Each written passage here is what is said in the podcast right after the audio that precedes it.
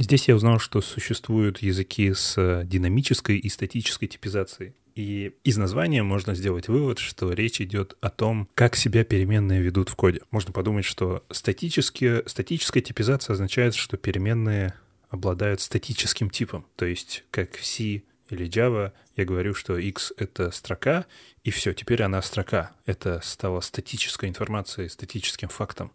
Я не могу дальше в эту перемену положить не строку. Это все еще перемена, я могу поменять ее значение, но я не могу поменять тип этого значения.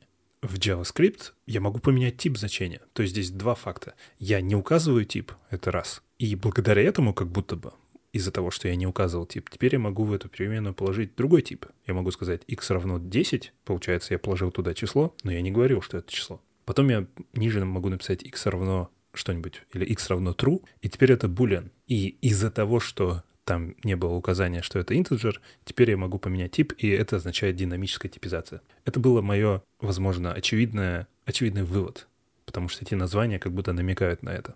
И я встречал подобное заблуждение часто, поэтому, в том числе поэтому решил сделать этот выпуск. Название может немного смутить, поэтому будет правильнее, если назвать это не динамической типизацией, а динамической проверкой типов потому что статичность и динамичность указывают не на переменные, а на проверку типов. C и Java — это статически типизированные языки не потому, что вы не можете изменить тип переменной, а потому что проверка происходит статически. Потому что из-за того, что вы указали типы в коде, на этапе компиляции происходит проверка совместимости типов. По этой причине компилируемые языки часто имеют статическую типизацию, потому что там есть этот момент, когда можно проверить типы, есть этот четкий момент до запуска. Он, конечно, есть в любом языке, но в компилируемом языке он стабильно есть. Он не влияет на скорость конечного исполнения, потому что ну, компиляция может хоть 10 часов занимать. Бинарник от этого не станет медленнее, не обязательно станет медленнее. Поэтому можно потратить время и проверить типы, и если вы напишете x равно 10 и скажете, что это integer, integer x равно 10, а потом попробуете в x записать boolean, то компилятор поймет, что эти типы несовместимы, вы этого сделать не можете, и скажет ошибка типизации при компиляции. В программировании очень плохо все с названиями, поэтому часто переиспользуют одни и те же слова в разных контекстах. И слово static, статичный, используется иногда в ООП как некоторый вид классов или методов.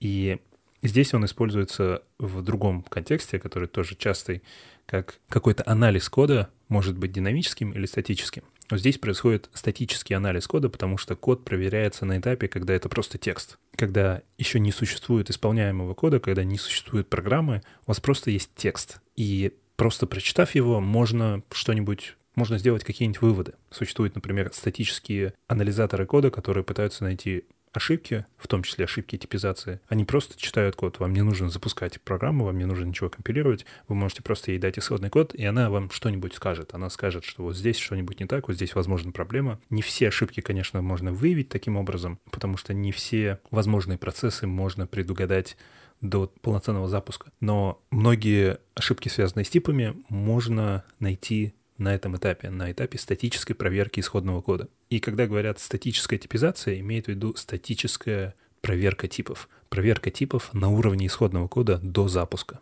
Грубо говоря, при компиляции на том же C или Java компилятор, прочитав, что x — это integer, знает, что в x теперь нельзя записать ничего, кроме integer. И он может это сделать исключительно из исходного кода. Конечно же, в реальности все немного сложнее, и он не просто читает буквы, которые вы написали в исходном коде программы, он, там происходят сложные процессы, он принимает во внимание кучу факторов, но фактически из-за того, что это происходит на уровне до запуска, мы называем это статической проверкой. Языки можем назвать статическими, статически типизированными языками, что уже немножко уходит от смысла, а иногда это вообще называют статическими языками. И здесь вообще смысл потерялся, это как называть людей с коричневыми глазами коричневыми людьми мы как бы мы упустили самое главное слово, мы полностью поменяли смысл. И как очень часто в программировании это бывает, термины начинают скорее запутывать, чем объяснять что-то. И на этом этапе мы можем назвать такие языки алексеевскими. Э, это также, здесь столько же смысла. Это просто нужно знать и помнить, что это имя означает. В таком языке, как JavaScript, нет компилятора. У нас нет того этапа, на котором мы можем потратить время и ресурсы и проверить статические типы и многие другие аспекты кода.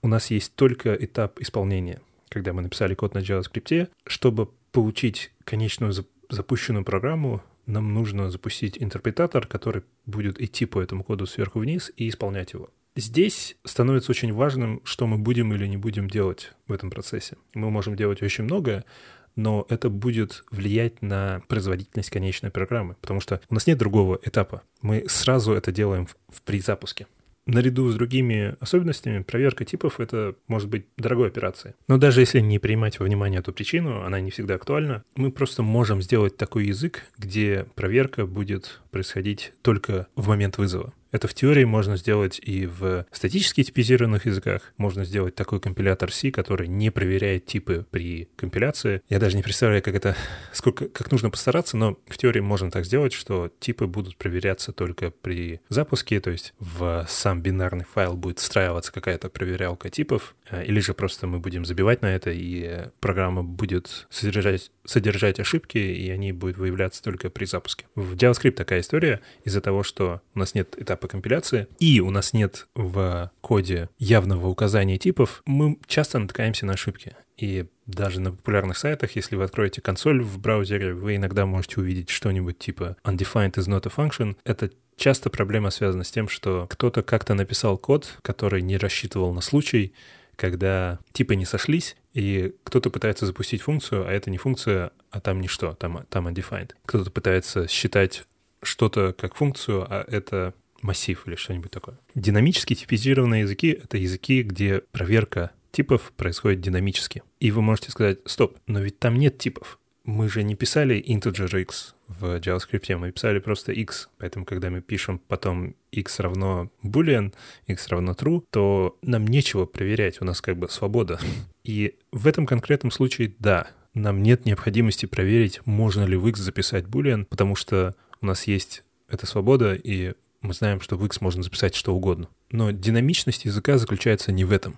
Динамичность заключается в том, что типы все равно существуют, хотим мы этого или нет. Насколько строго мы относимся к типам, это отдельная история, она не связана с статичностью или динамичностью проверки типов. Несмотря на то, что в JavaScript мы можем написать x равно что угодно и постоянно менять тип значения в x, есть другие моменты, когда мы не можем что-то просто так брать и делать. Например, функция — это еще один тип наряду с boolean и string и integer. И функция очень сильно отличается от всех этих типов, потому что ее можно вызвать. И если вы попробуете вызвать integer число как функцию, то вы увидите ошибку типизации, потому что эти типы несовместимы для этой операции, для операции вызова. И если бы это был язык со статической типизацией, со статической проверкой типов, то мы увидели бы это на момент компиляции. Мы бы не смогли даже получить исполняемый файл, потому что на момент компиляции при этой статической проверке кода компилятор увидел бы, здесь ошибка, вы пытаетесь запустить функцию, но это не функция.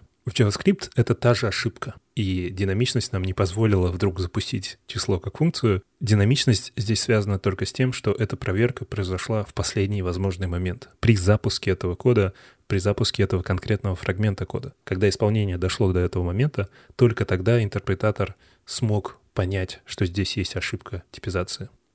В итоге разница между статически типизированными языками и динамически типизированными языками заключается в том, когда проверять типы. Проверка типов происходит в любом случае. Типы существуют в любом случае. Но когда проверять совместимость, влияет на то, какой у нас получится язык. Если почитать форумы и переписки в интернете, то можно увидеть очень много споров по поводу того, что лучше конечно же, нужно выяснить, что лучше. Как помните, для меня показалась динамическая типизация и интерпретируемые языки лучше, потому что, ну, так удобнее. Я не хочу думать о типах, я просто пишу x равно что-то, и там это и там это записывается, и потом я могу туда записать что-нибудь другое, и, и все. Конечно же, на практике это приводит к проблемам иногда. Это удобство, это цена за потенциальные проблемы, которые могут появиться в неожиданное время, и баги, которые очень сложно выявить. Какие-то ошибки, которые могли бы найтись компилятором на момент компиляции, мне приходится с ними сталкиваться, и я не совсем уверен, что здесь происходит. Но существуют языки,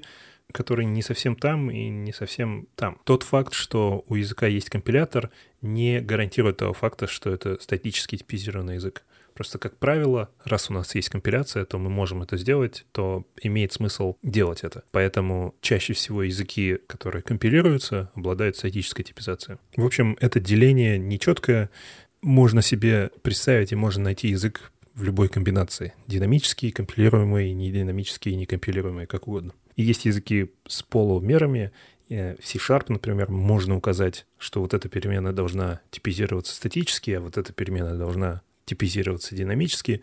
То есть можно в процессе написания кода давать инструкции компилятору, как относиться к, этой, к этому значению, к этой переменной. Есть диалект питона, где вы можете указывать типы, и компилятор к ним, точнее интерпретатор к ним будет относиться с некоторой долей серьезности. В Clojure можно намекать компилятору на наличие типов. Это тоже будет иметь некоторую роль при компиляции. И в разных сообществах и в разных языках есть разные отношения к этим дебатам. В сообществе JavaScript, как правило, нет споров, и все понимают, и все согласны, что в какой-то момент ошибка типизации — это очень плохо, так что было бы хорошо иметь какие-то механизмы защиты, было бы хорошо иметь что-то, что защитило бы нас от undefined is not a function и таких проблем. И одно из решений — это использование над множества над JavaScript, это язык типа TypeScript. Это язык, который, по сути, тот же JavaScript, но вы можете там при необходимости указывать типы, и они будут учитываться при интерпретации. В некоторых сообществах так исторически получилось, что типизация — это такой краеугольный камень, и люди очень негативно, не то что негативно, но с опаской относятся вообще к идее типизации. Например, в Clojure, несмотря на то, что это компилируемый язык, и это язык, работающий на виртуальной машине Java, это динамически типизированный язык, и там, и там не нужно указывать тип, но там нет переменных, поэтому там, собственно, нет проблемы того, что в переменной окажется другой тип, и мы сразу отметаем огромный пласт проблем. И благодаря этому мы можем во всех почти случаях выявить тип из объявления. Поэтому ошибки типизации в программах на Clojure более редкие, чем в JavaScript, но они все еще могут быть. И из-за динамической типизации они могут быть на тот момент, когда уже поздно, когда программа уже упала, а не на тот момент, когда она компилируется. Тем не менее, в сообществе Clojure очень часто можно услышать мнение, что статическая типизация — добавляет работы и не добавляет достаточно плюсов. С другой стороны, в языках вроде Haskell, где очень сильная статическая типизация и есть мнение, что если, если программа компилируется, то она корректна, то, то в ней не может быть уже ошибки на момент запуска. Там, как правило, есть глубокое осознание и понимание того, что типы нужны, и без типов никак. И программа с математической точки зрения — это доказательство, и типы в доказательстве помогают доказательству. Типы никак не отнимают от доказательства, они нужны для того, чтобы обезопасить себя от проблем. И если смотреть на все эти дебаты, то они немного ходят по кругу, там одни и те же доводы, одни и те же контраргументы, там редко появляется что-то новое. Если вы читали один такой большой спор, то можно сказать, что вы читали их все. Но часто в этих спорах путают некоторые понятия, смешивают понятия, и спор оказывается не, ну, немного бессмысленным. Вот когда говорят, что JavaScript — это язык динамической типизации, но было бы хорошо, если бы в нем были статические типы, и тогда бы у нас не было проблемы. Или там говорят, что вот у нас в TypeScript нет проблем, потому что там статическая типизация, а и если бы весь TypeScript писали там не обязательно писать типы, но если бы все писали типы всегда во всех случаях, то у нас не было бы проблем, а в JavaScript у нас проблемы, потому что у нас нет типов. И здесь происходит смешивание понятий динамическая и статическая типизация с понятиями сильная и слабая или строгая и слабая. Динамическая и статическая типизация, как мы выяснили, это то, в какой момент происходит проверка типов. И это бинарное деление. Оно происходит или там, или там. Или до исполнения, или в момент исполнения. И здесь нет никакой градации. У нас язык или с динамической типизацией, или со статической. Он не может быть где-то посередине если не считать вот эти странные типы, как в C-Sharp, где можно часть проверять до исполнения часть во время исполнения, так или иначе, в конкретном случае проверка происходит в один из этих моментов, не, не в обоих и не где-то посередине. Если бы это единственное, что отличало языки, то мы бы видели, что все языки с динамической типизацией имеют одинаковые проблемы. И все языки со статической типизацией имеют одинаковые проблемы, и все эти языки очень сильно похожи. Но даже из этих споров мы можем увидеть, что в JavaScript, например, эти проблемы более актуальны почему-то, чем в Python. Хотя это оба языка с динамической типизацией, это оба языка с интерпретатором. Они очень сильно похожи по вот этим параметрам, но в них очень разные проблемы. Почему в Python меньше проблем с динамической типизацией? Строгая и слабая типизация не связана с тем, когда происходит проверка типов, она даже не связана с тем, что мы пишем или не пишем тип при создании переменной, она связана с тем, насколько строго язык относится к типам. JavaScript — это язык со слабой типизацией. Это означает, что интерпретатор не очень строго относится к типам. Он считает, что можно расслабиться и попробовать что-нибудь. По этой причине есть вот эти безумные конструкции в JavaScript, когда вы можете складывать массив с числом или строку с булианом.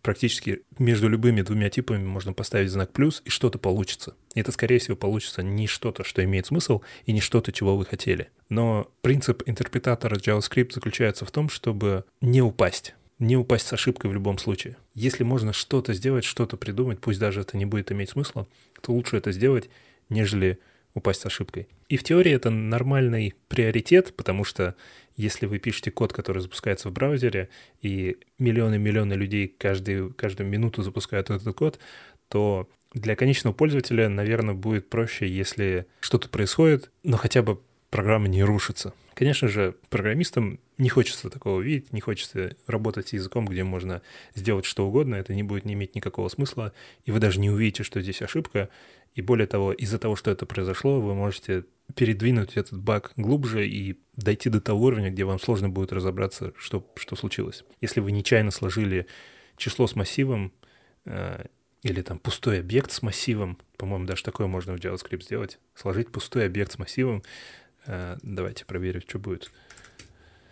Я возьму пустой объект и добавлю к нему массив, получается ноль.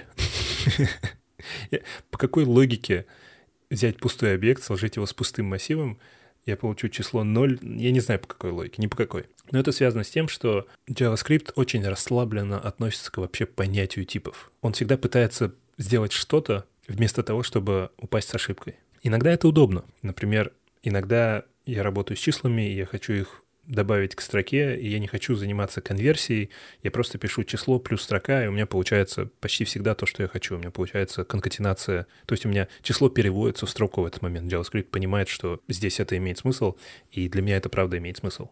Я просто сэкономил несколько букв вместо того, чтобы писать вручную конвертацию из числа в строку и потом конкатинировать две строки. Я просто написал, как мне удобно. С этой точки зрения, опять же, можно показать, может показаться, что это шаг вперед, что это э, компьютер делает работу за нас. Почти во всех непростых случаях интерпретатор может сделать не то, что вы хотели, не то, чего вы ожидали. И в питоне эта проблема менее актуальна, потому что Python — это язык с достаточно строгой типизацией. Вы там не можете даже число сложить со строкой, программа упадет с ошибкой типизации и скажет, что эти вещи несовместимы, вы не можете поставить плюс между строкой и числом. Это вам не мешает написать функцию, которая будет обладать полиморфизмом, то есть которая будет работать с разными типами, написать свой, свою версию плюса, грубо говоря, которая будет проверять тип при передаче и конвертировать на ходу из числа в строку, если нужно, и конкатинировать, вам не мешает ничего это сделать. Но это вы сделаете явно. Вы напишете этот код, и в нем будет происходить конвертация. Язык никогда не будет сам конвертировать число в строку, и по этой причине в сообществе питона меньше дебатов по поводу динамической типизации. Да, все понимают, что это иногда приводит к проблемам, да, иногда хочется, чтобы эти ошибки отлавливались до запуска, но с достаточно строгой типизацией это менее проблемная область, чем JavaScript. Получается, у нас есть две оси. Можно сказать, это такие перпендикулярные оси. По горизонтали будет динамическая и статическая. И здесь все языки или на одной стороне, или на другой. В статической части C, Java, Pascal, Swift. В динамической части языки типа JavaScript, Python, Clojure, Ruby. По вертикальной оси будет сильная и слабая типизация. Или иногда говорят строгая и слабая типизация. И эта ось продолжительна, она не бинарная. То есть языки могут быть в разных точках по этой вертикали, есть более слабые, более сильные языки, и JavaScript, получается, находится в нижнем левом углу. Это динамический язык с очень слабой типизацией, где интерпретатор очень расслабленно относится к типам и почти все позволяет делать. Python будет где-то в левом верхнем углу. Он все еще динамический, поэтому он слева, но в нем достаточно сильная типизация. Он почти сам никогда ничего не конвертирует, и при любой несовместимости он падает с ошибкой типизации. Но это падение происходит только в момент исполнения этой строки кода, а не в момент до запуска. Поэтому этот язык слева, в стороне динамической типизации. Можно себе представить и допустить, сделать правильное допущение, что языки со статической типизацией, статической проверкой типов, как правило, обладают строгой типизацией, потому что сложно сделать язык, который проверяет типы на момент компиляции, но при этом постоянно производит автоматическую конвертацию и принимает разные несовместимые типы. И сюда можно приплести тему вывода типов или type inference по-английски, когда язык, несмотря на то, что в нем есть статическая типизация и все типы указаны и они проверяются до запуска, иногда типы не указаны. И в разных языках есть разный уровень этого вывода или допущения. Мне было бы проще, если бы это называлось допущением типов. Или, или подстраивание типов, подвод типов.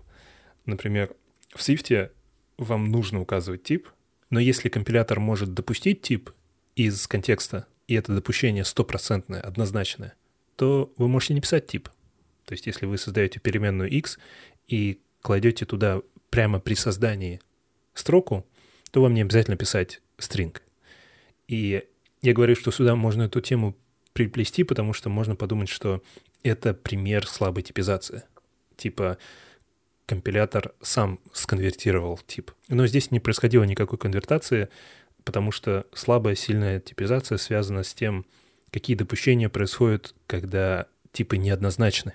Вот эта проблема с складыванием нуля с интеджером в питоне, как в языке с строгой типизацией, это привело к ошибке, потому что неоднозначно, что здесь я хотел сделать. Что, как бы, есть разные варианты. Может быть, я хотел произвести конкатенацию, а может быть, у меня в строке было записано число, и я хотел строку перевести в число, а потом произвести математическое сложение. Неизвестно. И компилятор не хочет и не будет делать эти допущения, поэтому он падает с ошибкой.